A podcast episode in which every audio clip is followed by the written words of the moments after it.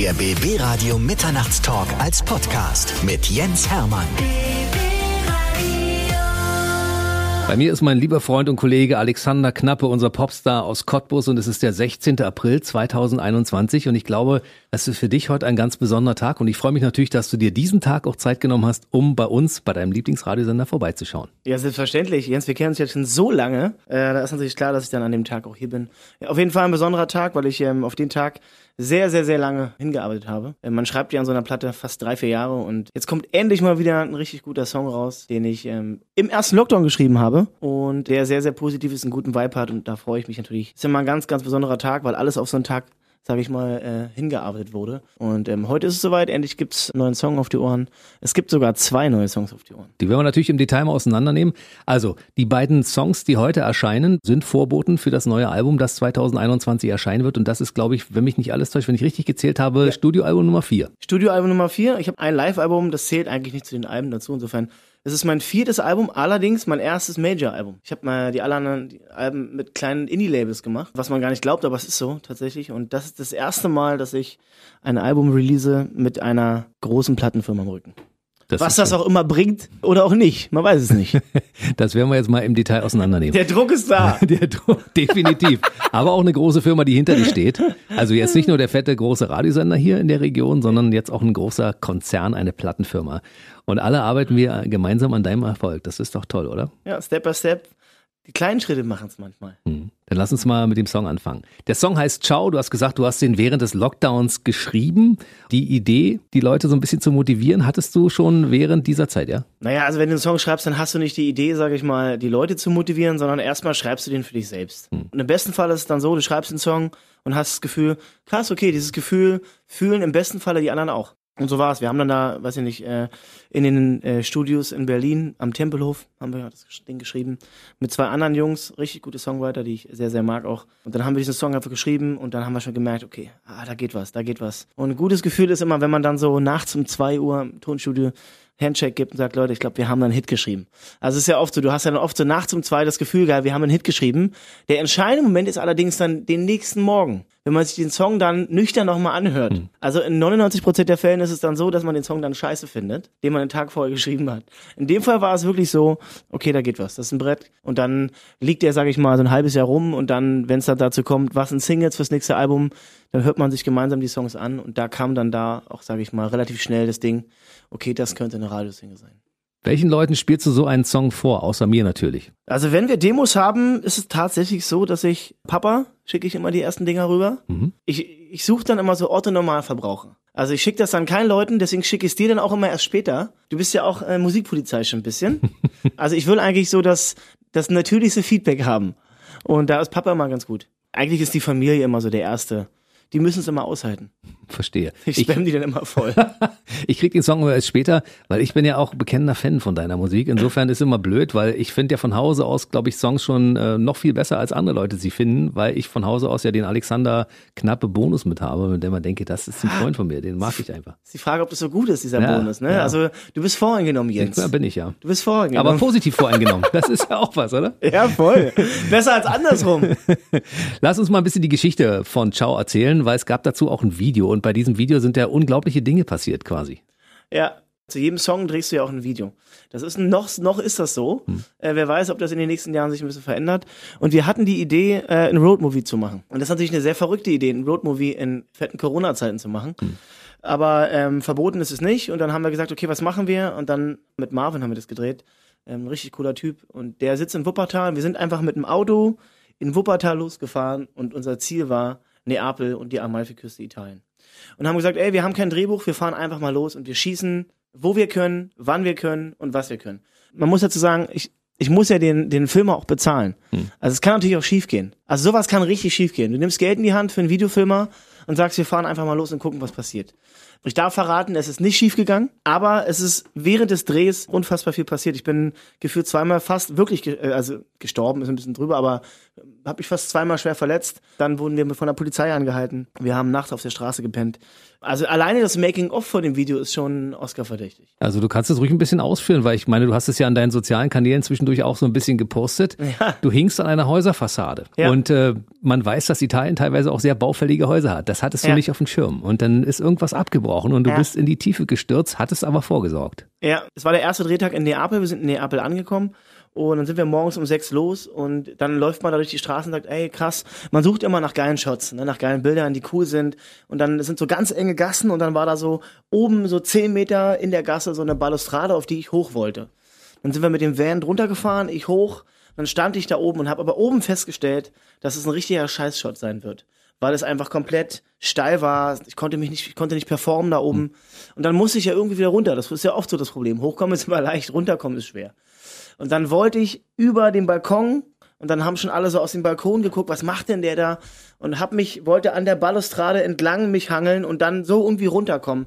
Und hab schon gemerkt, das wird jetzt ein richtiges heikles Ding. Und alle haben unten gestanden, das waren ungefähr so sechs, sieben Meter ungefähr. Dann war da durch Zufall einfach, lag da überall Müll und eine riesengroße Matratze. Dann habe ich schon gesagt, ey, legt mal notfalls die Matratze unten hin, falls ich abstürzen sollte. Und dann hänge ich an dieser Balustrade, an der Wand, äh, an so einem Stuckding und dann bricht tatsächlich dieser Stuck ab. Dann stürze ich wirklich vier, fünf Meter Richtung Boden. Und das, ich habe aber ein sehr, sehr gut, ich bin ja Sportler, Leistungssportler, so wie du. Und muss auch sagen, dass ich ein bisschen überrascht war bei mich selber, dass ich mich so abgefangen habe. Und dann war zum Glück auch die Matratze da. Alle hatten einen Schock ihres Lebens. Wir mussten dann erstmal so eine Stunde runterkommen, äh, weil das war der erste Drehtag. Mhm. Und stell dir mal vor, Armbruch, Beinbruch, Drehabbruch, das wäre Worst Case gewesen. Da wäre ich pleite gewesen. Mhm. also ohne Spaß, ich wäre danach pleite gewesen. Weil der Filmer sagt dann, ey Diggi, ist doch dein eigenes Risiko. Aber es ist alles gut gegangen. Und jetzt kommt nämlich das Entscheidende. Die Szene ist nicht im Video drin. da hat er sich es, in Lebensgefahr begeben und es oh ist Mann, nicht ey. im Video mit drin. Es ist nicht mit dem Video drin. Okay, und der, der, die zweite Geschichte, wo du dich fast verletzt hättest? Da bin ich mit einem E-Scooter gefahren, also mit so einem, mit so einem Roller im Kreisverkehr und dann hat sie mich im Kreisverkehr einmal komplett gelegt. Und hinter mir fuhr mal ein LKW. Wir sind gar nicht schnell gefahren und der ist einfach, der hat einfach geistesgegenwärtig nach rechts rübergezogen und hat mich dann nicht überrollt. Wir hatten einfach Glück. Es war einfach pures Glück, weil im Nachhinein muss man sagen, der Roller war von so einem Italiener, den wir einfach gefragt haben, ey, kannst du uns den mal ganz kurz für eine Stunde ausleihen? Hat er auch gemacht, aber der war nicht mehr ganz so fahrtüchtig.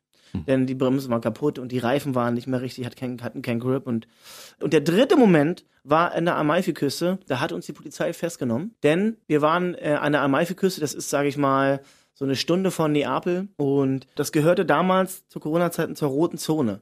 Man durfte da eigentlich nur hin, wenn man dort gewohnt hat. Jetzt hatten wir eine Drehgenehmigung, wir waren getestet und so.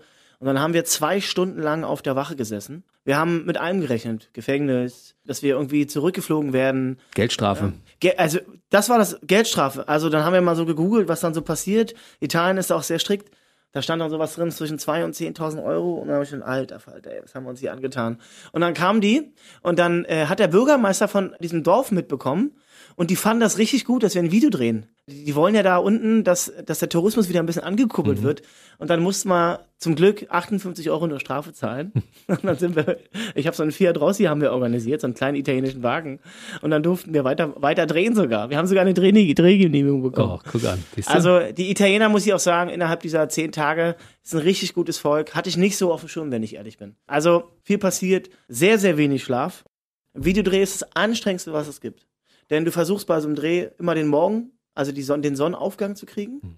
Und du versuchst immer den Sonnenuntergang zu kriegen. Das heißt, du musst immer ganz früh aufstehen und kommst immer ganz spät ins Bett. Und das ist eine Todeskombi. Nach zehn Tagen brauchst du dann erstmal eine Woche Urlaub. Und ihr hattet keine Idee vorher im Kasten, wie das ablaufen soll. Das habt ihr also entwickelt, währenddessen ihr losgefahren seid. Genau, wir haben dann oftmals so, wir sind ja auch viele Kilometer. Wir haben zum Beispiel in dem Video ganz interessante Szene. Wir sind nach Pisa gefahren. Wir wollten unbedingt diesen Shot Pisa mitnehmen, also der schiefe Turm. Hm. War ich noch nie.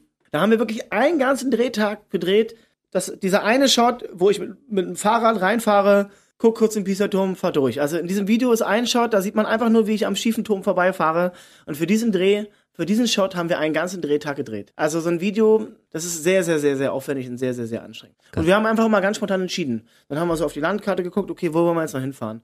Wir wollten noch nach Rom, wir wollten äh, nach Mailand. Äh, am Ende sind wir dann so die Küste lang gefahren und haben uns einfach ein bisschen treiben lassen. Ich habe das Video schon gesehen. Man hat das Gefühl, dass das mit einer riesigen Crew entstanden ist, mit mindestens 20 Menschen, die da mitgedreht haben. Am Ende war die Crew ja deutlich kleiner. Ja, wir waren zu viert. Also Marvin, der Filmer, der übrigens einer der besten Musikfilmer gerade aktuell ist. Klüsenvideo, Nico Santos, Piero Lombardi hat auch letztens gemacht. Ähm, und den kenne ich schon ganz, ganz lange, schon seit 15 Jahren. Der war dabei, seine Assistentin und ähm, Marcel Brell, ein sehr, sehr guter Freund von mir, der mich schon sehr, sehr lange begleitet.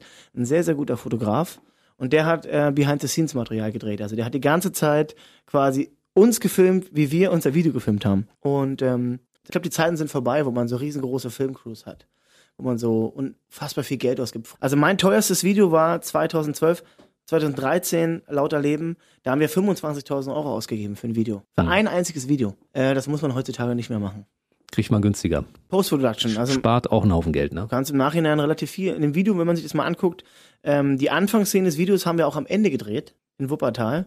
Und dann sitze ich in dem Haus äh, auch eines bekannten Musikers, darf ich allerdings nicht sagen, weil das noch leerstehend war. Wir haben ein leerstehendes Haus gesucht Wow. und äh, in Wuppertal. Und dann haben wir in die Fernsehszenen, wie ich vorm Fernseher sitze, haben wir dann auch alles Mögliche reinprojiziert. Also Jens Spahn ist auch mit drin. Ach, guck einer an. Muss man, achte mal drauf. Ab wann darf man dieses Video dann ganz offiziell sich auch anschauen? Äh, ja, heute. Heute ist es veröffentlicht, Ja. zusammen mit, mit es der ist, Single. Es ist draußen. Mhm. Ja, man kann sich das Ding angucken und ich hoffe natürlich, dass wir ganz, ganz, ganz, ganz viele Klicks haben. Ne? Also alles geht vorbei. Meine letzte Single hat jetzt schon fast 600.000 und ähm, das ist ganz amtlich. Also, guckt mal vorbei in den sozialen Medien. Bei YouTube gibt es einen Kanal von Alexander Knappe und da kann man Ja, sich das anschauen. Ansonsten natürlich auch in den anderen sozialen Medien können wir auch mal zwischendurch darauf hinweisen. Da gibt es ja mal einen Verweis oder einen Link darauf, auf dieses Video, ne? Ja, voll, überall. Instagram, Facebook, Insta TikTok. Bist du bei TikTok? Natürlich. Ja, klar. Ich bin überall. Also ich poste da noch nicht so viel, weil ich erstmal nur Beobachter bin, aber ich gucke natürlich. Ich möchte immer up to date sein, ja? Ja, ja.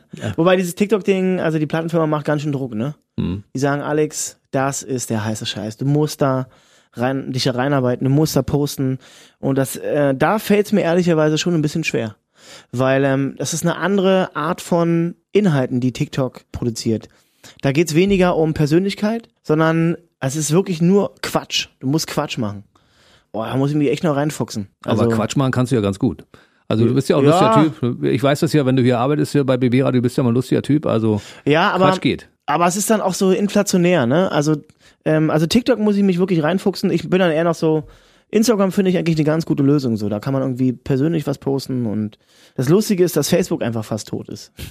Das sagst du immer. Ich sag, die Facebook-Community ist noch da. Die BB Radio Mitternachtstalk Facebook Community ist riesengroß. Die ist sowieso riesig. Die wird groß. jeden Tag größer. Die wird jeden Tag größer. Ja, das ist so. so, jetzt reden wir natürlich weiter über, über das kommende Album und über Ja. Songs. Also ich habe so festgestellt, wenn man so ein bisschen mal sich die, die Songhistorie anschaut von den Songs von Alexander Knappe, dann haben ja also deine Familienmitglieder fast alle einen Song. Dein Papa hat Du, ja, deine Mama hat jetzt Mama, der erscheint ja auch. ja, ein sehr, sehr persönlicher Song. Reden wir gleich mal im Detail drüber. Dein Opa hat einen Song. Ja, äh, farbenblind, aber die Piano-Version. Mhm. Dann gibt's den Song für deine Oma, nur bei dir bin ich sicher. Ja, den habe ich jetzt nicht direkt für Oma geschrieben, aber nicht Ein- fokussiert auf sie. Aber jetzt, wo du sagst und wenn ich darüber rede, ist es schon, war es immer, war Oma immer mit dabei. Dann gibt's einen Song für deinen Bruder. Ja, ohne dich. Genau. gibt- Gibt's einen Song für deine Heimat. Auch, weil ich hier zu Hause bin. Ähm, und natürlich ein Song für meinen Lieblingsclub Energie Cottbus. Ja, wir kommen auch morgen noch wieder. Der Song, der Stadionsong, schlechthin. Und du hast einen Song für deine Ex geschrieben. Auch, das war einer meiner ersten sogar. Äh, Sing mich nach Hause. 2011 habe ich den geschrieben. Ich finde es allerdings auch gar nicht so überraschend, denn ähm, es ist ja nicht so, dass ich, also ich war auch ein bisschen überrascht, als ich jetzt so reflektiert habe, wie viele Songs schon für Menschen geschrieben sind. Aber klar, ich singe natürlich über das, was ich nicht habe, sage ich immer. Und ich singe darüber, ähm, was mich am Ende des Tages auch berührt und was mir fehlt. Und der Opa hat ja auch gesagt, schreib niemals einen Song ohne Grund. Und ähm, man merkt interessanterweise immer erst dann, wenn der Song fertig ist, krass, das ist also das Thema. So während des Songschreiben merkt man gar nicht immer bewusst, über wen es geht, sondern da stellt man dann immer so im Unterbewusstsein während des Songwritings so fest. Wo wir heute mal durchgegangen sind und geguckt haben, krass, für wen ich schon alles geschrieben habe. Aber man darf auch nicht vergessen, ich mache jetzt schon seit ähm, fast zehn Jahren Musik. Und in zehn Jahren passiert halt auch viel. Dein Opa hat die Textzeile geliefert für Farbenblind. Das Ja. heißt, es ist ein Originalzitat deines Opas. Ja. Also Opa ist halt wirklich auch bewundernswert. Ne? Der ist jetzt schon seit sechs Jahren im Altenheim. Opa hat vor zehn Jahren einen schweren Schlaganfall gehabt und wird in einem sehr, sehr guten Pflegeheim gepflegt. Darüber bin ich auch sehr, sehr dankbar, dass die Menschen, die da für ihn arbeiten, sind äh, wirklich ganz, ganz tolle Menschen. Und Opa bewundert mich insofern, weil er immer eine sehr, sehr positive Ausstrahlung hat. Nie negativ. Und wenn jemand negativ sein könnte, dann wäre es eigentlich Opa, aber es ist, er ist 0,000. Ich komme dann oftmals hin und habe dann so Sorgen, diese alltäglichen Sorgen, die wir halt haben. Und dann meint der Alex, ey, mach dir keinen Kopf, das Leben ist nicht grau, wir sind nur farbenblind. Hm. Ähm, dann habe ich der Opa gesagt, na, also ich bin noch nicht farbenblind, wenn dann du. Aber hm. die Zeile finde ich halt überragend. Und die habe ich mir aufgeschrieben und das mache ich ja oft so. Sing mich nach Hause ist ja auch nicht von mir. Das ist ja von meiner damaligen, ich war das erste Mal so richtig verliebt, als ich bei der Bundeswehr war. Und äh, die Zeile kommt von der Frau, in die ich mich damals verschossen habe. Die hat am Ende des Telefonats gesagt, Alex, sing mich nach Hause. Und dann hast du am Telefon gesungen, bis sie zu Hause war? Nee, das nicht, aber ich habe mir die Zeile aufgeschrieben, so wie ich das oft mache. Hm. Und dann habe ich irgendwann hab ich auf die Zeile zurückgegriffen. War bei Wir kommen auch morgen noch wieder für Energie auch so. Hm. Weil die erste lustige Zeile war, wir kommen auch morgen noch wieder, denn unsere Liebe kennt keine Lieder. Wirklich. Und daraus aus den Litern ist dann die Liga geworden. Ja, also eigentlich sollte das ein Ballermann-Song werden. Am Ende ist es die Stadionhymne von Energie Cottbus geworden. Aber bei Ciao ist es auch so, das könnte auch von deinem Opa sein, weil er hat ja gesagt, alles geht vorbei. Ne? Auch diese, diese schlimme Corona-Zeit geht irgendwann vorbei und dann sagen wir einfach Ciao, Ciao, Ciao. Ne? Ja, wobei Ciao, Ciao, Ciao eher so auf dieses Ding, es ist jetzt gar nicht so Corona, sondern eher so, ey, Opa hat auch immer gesagt, du entscheidest im Kopf, was richtig und was falsch ist. Ähm, lass dich von diesen äußeren Einflüssen, die hier so gerade passieren, sag ich mal, lass dich davon nicht so treiben. Du entscheidest doch, wie dein Leben ist. Und ich glaube, was ich gemerkt habe mir die letzten Jahre, dass ich, dass es jetzt gerade aktuell tut mir die Corona-Krise gar nicht so schlecht, weil ich ein bisschen runterfahre, ein bisschen reflektiere, schaue, von oben herab gucke. Und das kennst du vielleicht auch, dass wir festgestellt haben, dass, ähm, dass man merkt, was wirklich wichtig ist im Leben. Das ist die Familie. Freunde, das war mir vorher und die letzten Jahre, ich bin immer so durchgerast immer von einem Ziel zum nächsten. Und jetzt stellt man so fest, eigentlich braucht man gar nicht so viel, um glücklich zu sein. Geld schadet nie, aber auch das merkt man jetzt gerade. Man kann aktuell ja nicht mehr so viel Geld ausgeben. Aber braucht man denn so viele eigentlich? Eigentlich nicht. Und deswegen glaube ich, ist die Corona-Krise für die Menschen und für die Menschheit auch eine Chance. Vielleicht tut es uns allen auch mal ganz gut, mal einen Tick runterzufahren. Mal zu reflektieren, zu sagen, brauchen wir denn diesen kompletten Konsum, den wir die letzten Jahre so gefahren haben? Brauchen wir das? Insofern ist da mein Opa ein extrem großes Beispiel und ein Vorbild für mich, weil er mit sehr, sehr wenig glücklich ist. Mein Pianist hat letztens zu mir gesagt, Alex, glücklich sind nicht die Menschen, die viel haben, sondern die, die mit wenig auskommen. Hm. Ah, es klingt so einfach, aber es ist natürlich verdammt schwer. Also ich fasse das mal zusammen. Sowohl dein Opa als auch dein Pianist sind beides sehr weise Männer. Ja, die beide krass. sehr wichtige Dinge gesagt haben. Ja, es sind so Floskeln. Am Ende des Lebens, ich hab, manchmal stelle ich mir so vor, wie wird es sein, wenn ich irgendwann so alt und grau, graue Haare, vielleicht ein paar, paar Enkel, so Haus am See. Und dann sitze ich da und sehe dann, sage ich mal, meine Enkelkinder genauso durchs Leben hasseln und äh, denke dann wahrscheinlich genauso wie Opa und sagt, ey, ich habe alles erlebt, ich hab's, ich, ich, ich, ich kann es euch nur sagen. Entspannt euch ein bisschen, nehmt das Leben so, wie es kommt. Und manchmal stelle ich mir vor, wie ich dann so als alter Opa bin. Ob ich auch so weise bin oder ob ich dann auch genauso bin wie heute so. Insofern, ich glaube, wir sollten den alten Leuten, wir sollten deren Worte auch manchmal mehr mehr, mehr Wert geben und ähm, das vielleicht mehr umsetzen in unserem eigenen Leben. Das Weil, ist so. Wahrscheinlich, es ist wirklich so, oder? Die haben viel mehr Erfahrung. Ja. Die haben einfach mal, haben uns 30, 40 Jahre voraus oder 50. Und in den Jahren ist viel passiert, was die unter Lebenserfahrung verbuchen.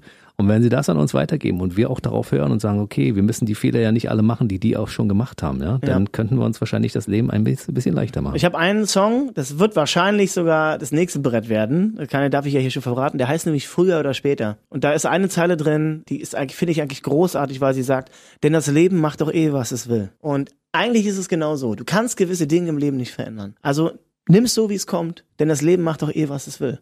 Und das ist, glaube ich, so die Herausforderung im Leben, dass man nicht alles immer auf die Goldwaage raufhaut, sondern man muss es nehmen, wie es kommt. Und die Corona-Krise ist nicht geil, aber ich glaube, man sollte die Chance daraus sehen. Und wenn es nur das ist, was heißt nur, dass wir wieder ein bisschen mehr zu unseren Familien gefunden haben, zu unseren Freunden. Wenn das die Essenz der Corona-Krise ist, finde ich, dann lohnt es sich, sage ich mal, jetzt auch aktuell zu kämpfen, durchzukommen, zu fighten uns gegenseitig wieder zu finden als Menschheit auch so ein bisschen. wenn wir in ein paar Jahren zurückblicken, sagen, weißt du noch damals, was das ja. für eine schwierige Zeit für uns war? Wir haben es trotzdem gewuppt. Wir haben es gewuppt, voll. Es ist alles deutlich besser geworden, als es früher war. Das ist ja so meine Hoffnung, die ich habe. Ja, ja? das ist besser als, als vorher. Ja, echt. Mhm. Würde ich mir auch sehr wünschen. Klar, klar, viele Menschen verlieren gerade auch so ein bisschen, das stelle ich auch gerade fest.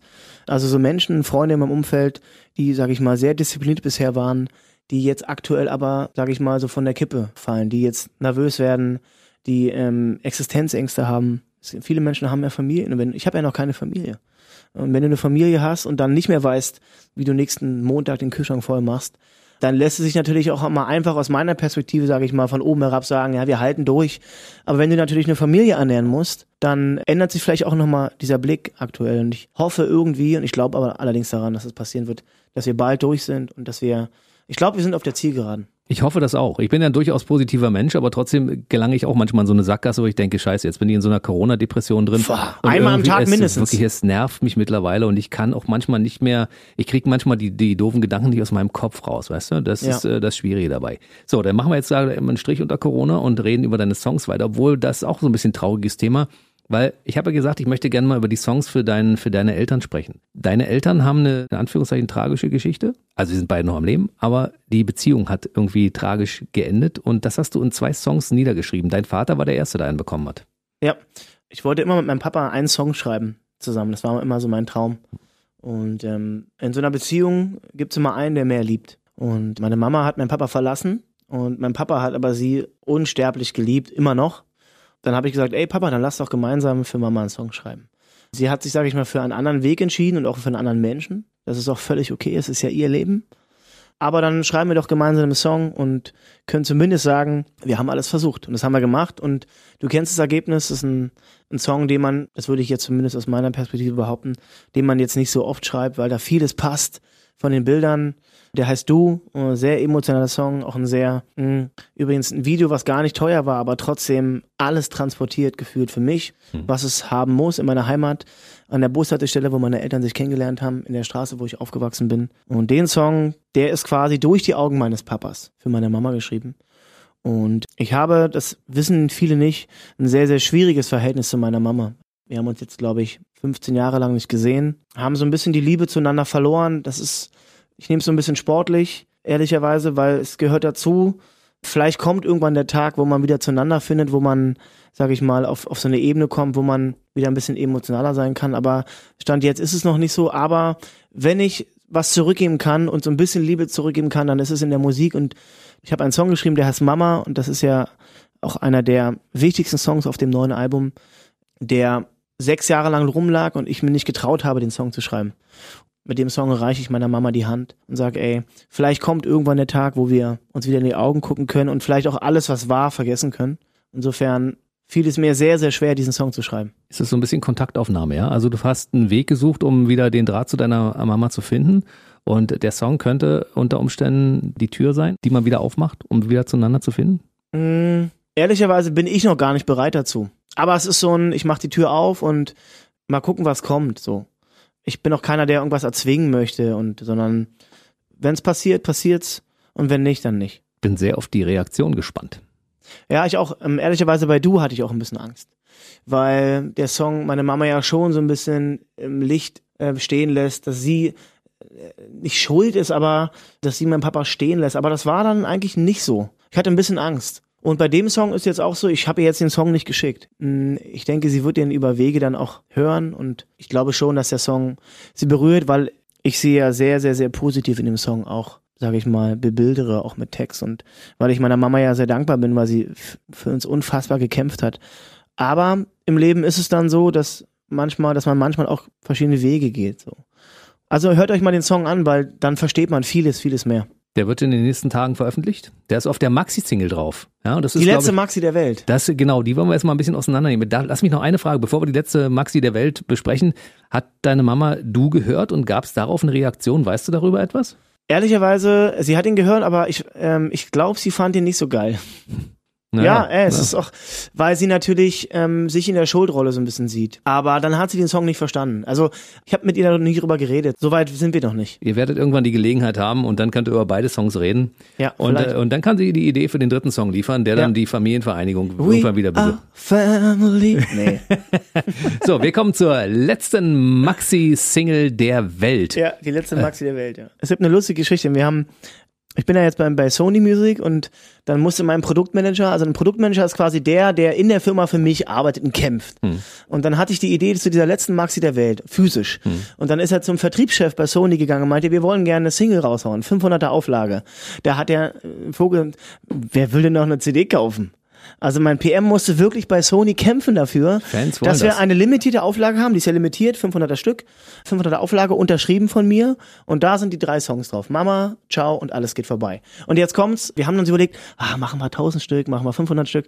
Dann haben wir uns nicht getraut, mehr zu machen, weil wir wirklich nicht wussten, gehen die weg. Und dann haben wir 500 produzieren lassen. Und die 500 waren dann innerhalb von einem Tag weg.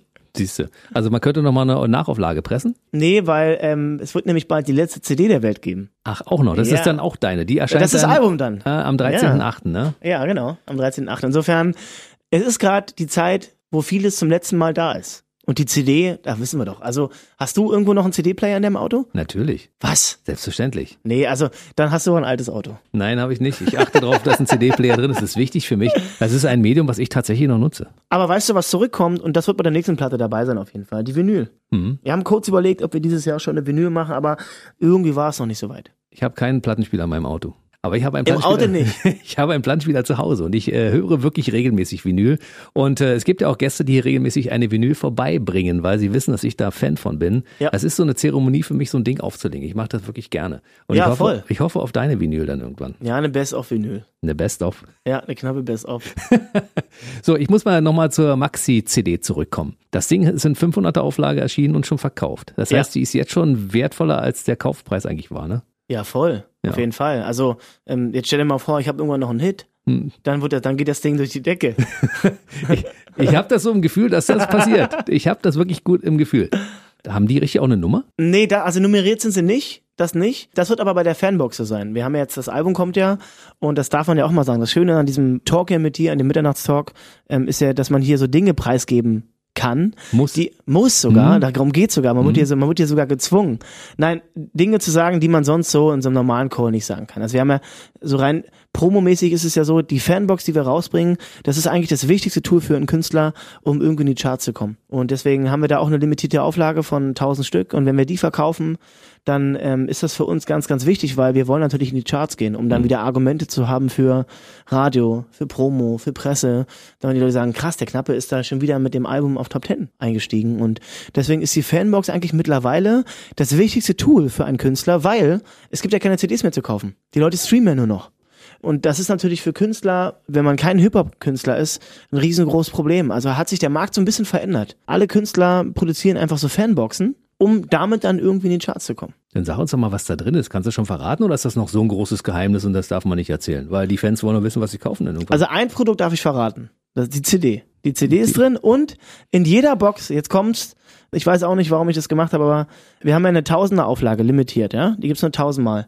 In jeder Box ist eine von mir nur ein einziges Mal geschossene Polaroid aus meinem Leben. ein Unikat. Toilette, Bad beim Baden, Bahnfahren, im Studio, hier bei BB Radio. Also ganz, ganz persönliche Einblicke. Und ähm, die sind dann aber auch nummeriert von 1 bis 1000 und unterschrieben. Und unter all denen, die das dann, wenn sie es gekauft haben, nachher hochladen auf so ein Portal, was wir noch bekannt geben, verlosen wir dann drei exklusive Wohnzimmerkonzerte. Nein, echt? Ja. Das heißt, du kommst nach Hause? Also du hast auch die Chance. Und dann kannst du, wenn du Glück hast, wie hoch ist die Chance? 1000 zu 3. Also es ist jetzt schon höher, als wenn man im Lotto spielt. ja. Und wenn du jetzt theoretisch 1000 kaufst, dann hast du sogar drei gewonnen. ich muss jetzt also 1000 Alben kaufen, Boxen. damit du drei Konzerte bei mir spielst. Verstehe. Das muss Guck man mal, hochrechnen, ob aber das nicht günstiger wäre. ich Ich, hab sogar- kauf dich direkt ein. Ich habe voll die krasse Idee gerade. Du kannst ja, Ja. theoretisch die 1000 kaufen, dann hast du ja drei safe Konzerte gewonnen. Mhm. Dann könntest du ja die beiden anderen Konzerte sogar verkaufen noch. Für viel Geld. Mhm. Also da, also da habe ich ja einen Trick hier verraten. eine Geschäftsidee entwickelt Eine während Geschäftsidee. unseres Interviews. Aber 1000 Fanboxen mal 35 Euro wären 35.000 Euro. Puh. Und das in diesen Zeiten? 35.000? Ja, da muss ich noch eine Bank überfallen, aber, Aber jetzt darf, weißt du darf man ungefähr, mit nicht. 35.000 Euro in der VÖ-Woche, also in der Veröffentlichungswoche des Albums, steigt man relativ safe in die Top 10 ein. Wenn man mal überlegt, wie das in den 90ern waren, in den 90ern musstest du in der VÖ-Woche mehrere Millionen Euro Umsatz machen, um überhaupt in die Top 50 zu kommen. Wie der Markt sich verändert hat. Das ist also wirklich absurd. Also, äh, liebe Eltern da draußen, solltet ihr eure Kindern Tipps geben, was man werden sollte, dann werdet auf gar keinen Fall Musiker, wenn ihr Geld verdienen wollt. Brotlose Kunst, ja. Deshalb arbeitet. Alexander Knappe ja auch nebenbei noch bei uns beim Radio. Ja, da, Für eine da, warme Mahlzeit bei hier. uns, ne? Genau. da verdiene ich Millionen. Ja, genau. so, so wie wir alle. Also es fehlen ja nur noch 35.000, um in die Charts zu kommen. Wo nehmen wir die denn jetzt her? Das ist das große Problem, wa? Tja, das ist die, das ist die große Frage. Ein Hit schreiben. Den Hit schreiben. Ja, aber Das- ey, ich werde ja oft zitiert. Ich habe immer gesagt, wann kommt endlich dieser eine Song, der alle Rechnung verbrennt, ne? Mhm. Der, der wird jetzt mittlerweile immer gesagt, aber du schreibst nie einen guten Song oder einen Hit, wenn du willst. Entweder es passiert oder es passiert nicht. Wolltest du jetzt gerade? Nee, du wolltest es ja eigentlich nicht. Also das Ding, was du ja, Ciao zum Beispiel, wenn du den jetzt rausbringst, den wolltest du nicht schreiben. Also es könnte durchaus ein Hit werden, weil der bringt alle Voraussetzungen mit. Genau. Es kommt ja immer dann, wenn man es nicht will. Und wenn es jetzt passiert, ist cool, dann wehre ich mich nicht dagegen.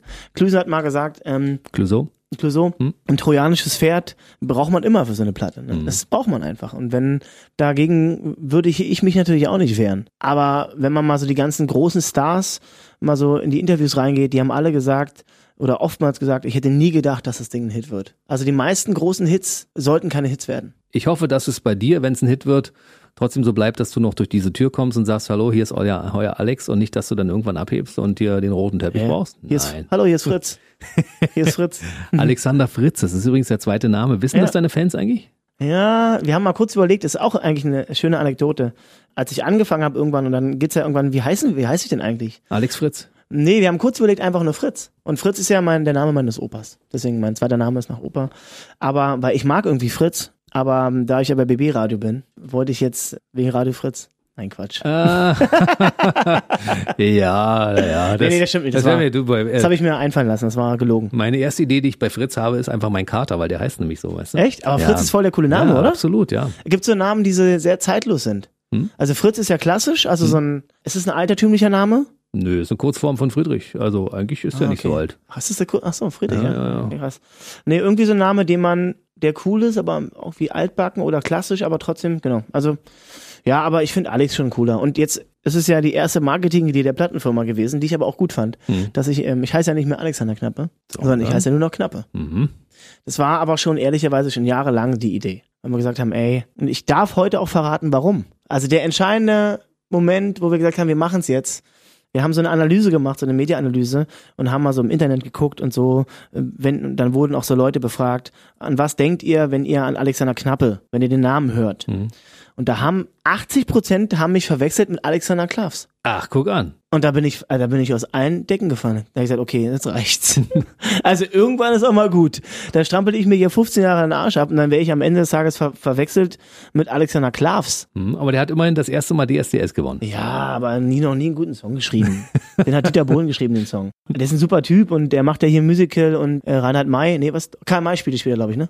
Kein Aber ist ja jetzt nicht bekannt für gute Lieder oder für deutschsprachige Musik. Ich glaube, er hat einmal, und das fand ich schon ein bisschen erschreckend, wenn ich ehrlich bin. Und da war für mich der Tag, wo ich gesagt habe, okay, wir, wir machen es jetzt. Knappe.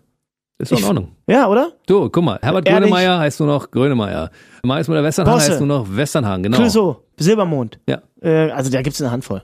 Eine ganze Menge Leute haben auf den Vornamen verzichtet zugunsten des Nachnamens, der wiederum eine Marke geworden Maffei. ist. Maffei, Peter, genau. ja, Ja. ja. wobei Peter. ja, wie auch immer. Auf jeden Fall wird Knappe dann irgendwann auch eine Marke sein, die für Qualität steht. Ich bin sehr gespannt, wie das weitergeht. Und wir drücken dir natürlich alle Daumen, weil 2021 passiert ja noch viel mehr. Ja. Du bist ja derjenige, der irgendwann mal die Idee des Autokonzerts, des, des äh, Autokinokonzertes nach Cottbus geholt hat und der jetzt davon eine Neuauflage plant.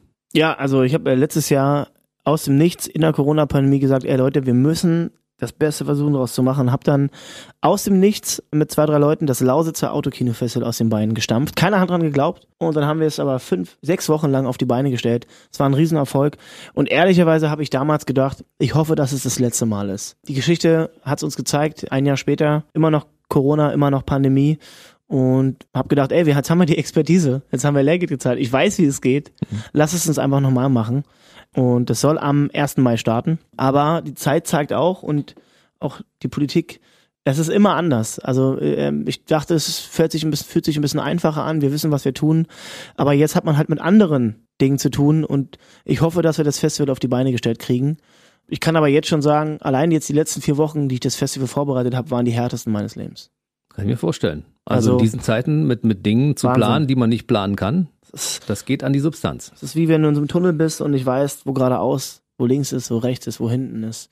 Du folgst nur deinem Instinkt und versuchst das Beste rauszuholen. Also, wenn ich diese Pandemie überstehe und wie, das wissen wir noch nicht, dann kann ich zu mir zumindest sagen, ich habe alles versucht, das Beste rauszuholen und ich muss mir, das weiß ich jetzt auch schon, egal wie es ausgeht, keinen Vorwurf machen. Und du weißt auch schon, dass du 2022 auf große Tour gehen wirst. Das Oh. ist auch schon geplant. Auch das, genau, haben auch entschieden, wir wollen da auch ein Zeichen setzen, haben ja andere Künstler auch schon gemacht. Bosse, Ist jetzt auch schon auf, hat schon den Tour-Vorverkauf gestartet. Weil äh, mein Booker hat zu mir gesagt, Alex, wenn wir jetzt nicht in den Vorverkauf für eine Tour gehen, weil wir Angst haben, dass wir nächstes Jahr im Februar nicht auf Tour gehen können, dann ist die Branche tot. Wir müssen am Leben bleiben, wir müssen die Flagge oben halten und wir müssen den Leuten auch ähm, Perspektiven gehen, geben. Also auch so dieses Gefühl, es wird irgendwann weitergehen. Und darum geht's. Also wir gehen jetzt, sage ich mal, Mitte Mai in den Vorverkauf. Und ich bin mir ziemlich sicher, wir werden relativ wenig Tickets erstmal verkaufen. Ach, das glaube ich gar nicht. Meinst du nicht? Nein, wir brauchen auch, wir müssen ein Zeichen setzen und die Leute wollen auch ein bisschen Sicherheit haben und eine Alexander Knappe Karte in der Schublade zu haben, die für einen Das bestimmten Tag ist, wo man zu einem Konzert geht und sich da wieder mit Das hält Leuten einen trifft. wach, meinst du? Das, hält einen wach. das hängt dann an, am Kühlschrank und dann guckt man jeden Morgen dahin.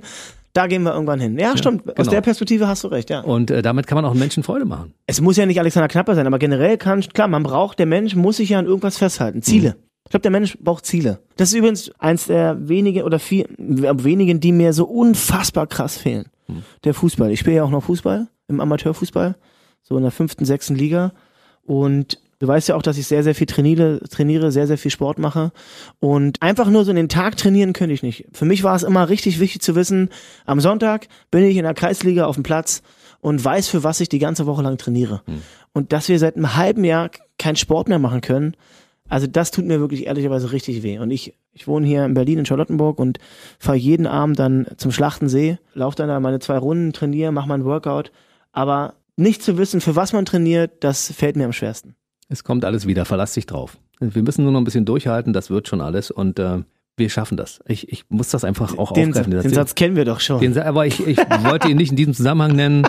Äh, nicht, dass jemand Wir denkt. kennen ja, das Ende von ja, diesem ja, Satz. Nein, wir schaffen das einfach, weil wir es schaffen, schaffen müssen. Wir haben gar keine Alternative. Stell dir vor, wir hören auch einfach auf und sagen, wir machen nicht. Na, dann was soll da passieren? genau, das ist Dann fahren, wir mit, dann fahren wir komplett mit, mit, einem, mit einer Welt gegen die Wand. Das können wir uns gar nicht erlauben. Wir haben gar keine andere Möglichkeit, es, als es zu schaffen. Vor allen Dingen haben wir auch noch Verantwortung. Du hast ja sogar noch mehr Verantwortung, du hast auch Kinder. Hm. Also die sind jetzt schon groß, aber ich will ja irgendwann auch mal Kinder haben. Ich, eigentlich ist mein Ziel, Ende des Jahres vielleicht in die, in die Familiengründung zu gehen und eine kleine knappe Gang zu Ach, gründen. schön. Ja, das haben wir uns so überlegt, habe ich mir überlegt. Ja, das ist gut. Ja. Das ist eine gute Voraussetzung. Ja? Ja. Also Kinder verändern das Leben nochmal kolossal und du wirst dann Meinst eine du? völlig andere Sichtweise auf die Dinge bekommen. Das ist einfach so. Ja, kann ich aus eigener Erfahrung sagen. Das ist einfach so. Okay, ich bin gespannt. Also wir können uns ja dann nochmal unterhalten, wenn es soweit sein sollte. Mhm. Also Kartenvorverkauf beginnt im Mai. Dementsprechend holt euch eine Karte. Ich habe auch, ich bin ja ein äh, optimistischer Typ, das weißt du.